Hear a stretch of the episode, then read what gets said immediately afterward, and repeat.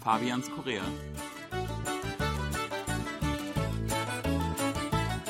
Herzlich willkommen, liebe Hörer. Es begrüßen Sie im Studio in Joido Fabian Kretschmer und Sebastian Ratzer. Hallo, liebe Hörer.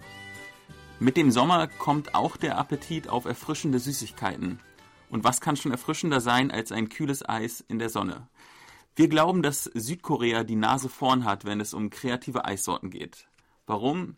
Darüber wollen wir heute reden in der aktuellen Folge von Fabians Korea. Du Sebastian, diese Sommersaison ist im vollen Gange. Hast du dir schon ein Eis gegönnt?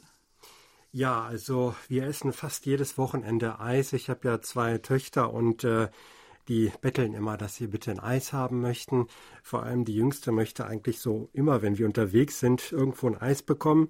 Am liebsten äh, von Baskin Robbins, eine US-amerikanische Kette. Ähm, aber es Zwischendurch kann es auch mal so ein Eisbar sein, also Eis am Stiel. Mhm. Äh, da gibt es auch sehr viele Sorten. Ja, und auch gerne mal ein importiertes Eis. Also es gibt viel und wir essen das eigentlich nicht nur im Sommer, sondern auch gerne mal im Winter. Mhm.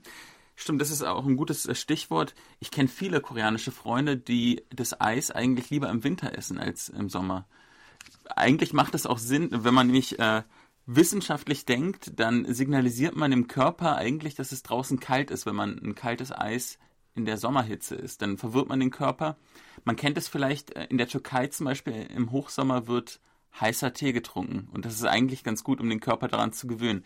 In dem, äh, nach dieser Logik ist es auch fast eigentlich verkehrt, im Sommer Eis zu essen, aber ich mache es trotzdem liebsten. Im Sommer, ja, meine Wahl ist meistens, wenn ich in Pyeongjom, also in Convenience Store gehe, Nehme ich das importierte Eis oder das koreanische?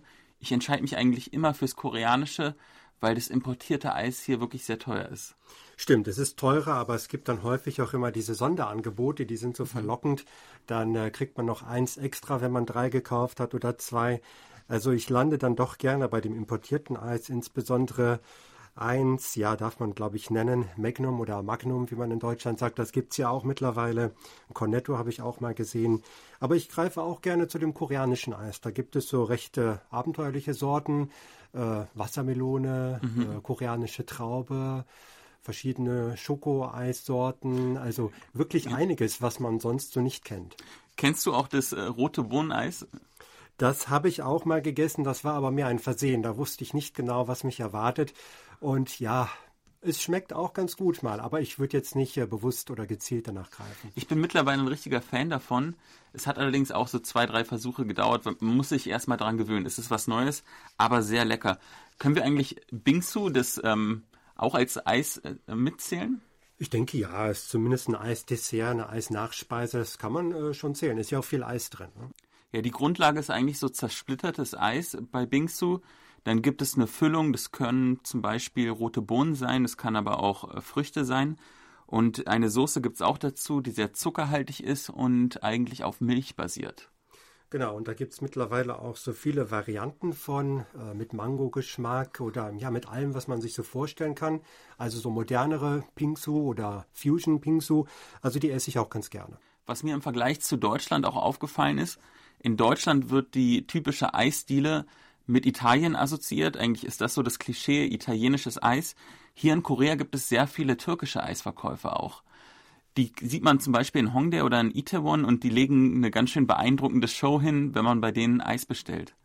Ja, das habe ich hier erst kennengelernt. Ich war noch nie in der Türkei ja. und ich kannte vorher türkische Eisverkäufer nicht. Ich habe die wirklich in Korea zum ersten Mal auch in Aktion gesehen ja häufig auch an äh, Orten, wo viele Touristen sind, äh, kann man die finden und das ist natürlich ein Riesenspaß für die Kinder und auch für die Erwachsenen, die zuschauen, mhm. wie die Kinder so ein bisschen genaht werden von den Verkäufern. Also wer das nicht kennt, die machen dann immer so verschiedene Tricks. Wenn das Kind dann gerade nach dem Hörnchen greifen will, dann ziehen sie es wieder geschickt weg und äh, legen noch mal einen Löffel drauf und dann halten sie es wieder unter die Nase und ziehen es wieder weg. Also das ist so das Typische, das sieht man hier wirklich sehr häufig und es sind auch wirklich dann türkische Eisverkäufer. Das kommt noch dazu, also ganz authentisch. Und lustigerweise auch in den gleichen Läden, wo dann auch der Döner-Kebab verkauft wird. Genau, ja, das äh, passt ja dann gut. Dann kommt jeder so auf seine Kosten. Der eine möchte lieber ein Eis, der andere lieber ein Kebab. Bei den Temperaturen, da tendiere ich zum Eis. Also nach der Arbeit heute hätten wir eigentlich noch ein bisschen Zeit. Äh, willst du ein Eis äh, schlemmern gehen mit mir? Ja, für mich immer. Also ob Winter oder Sommer, ein Eis passt immer. Und ich hoffe, Sie, liebe Hörer, haben auch die Gelegenheit für ein leckeres Eis wir hören uns nächste Woche. Auf Wiederhören. Und guten Appetit.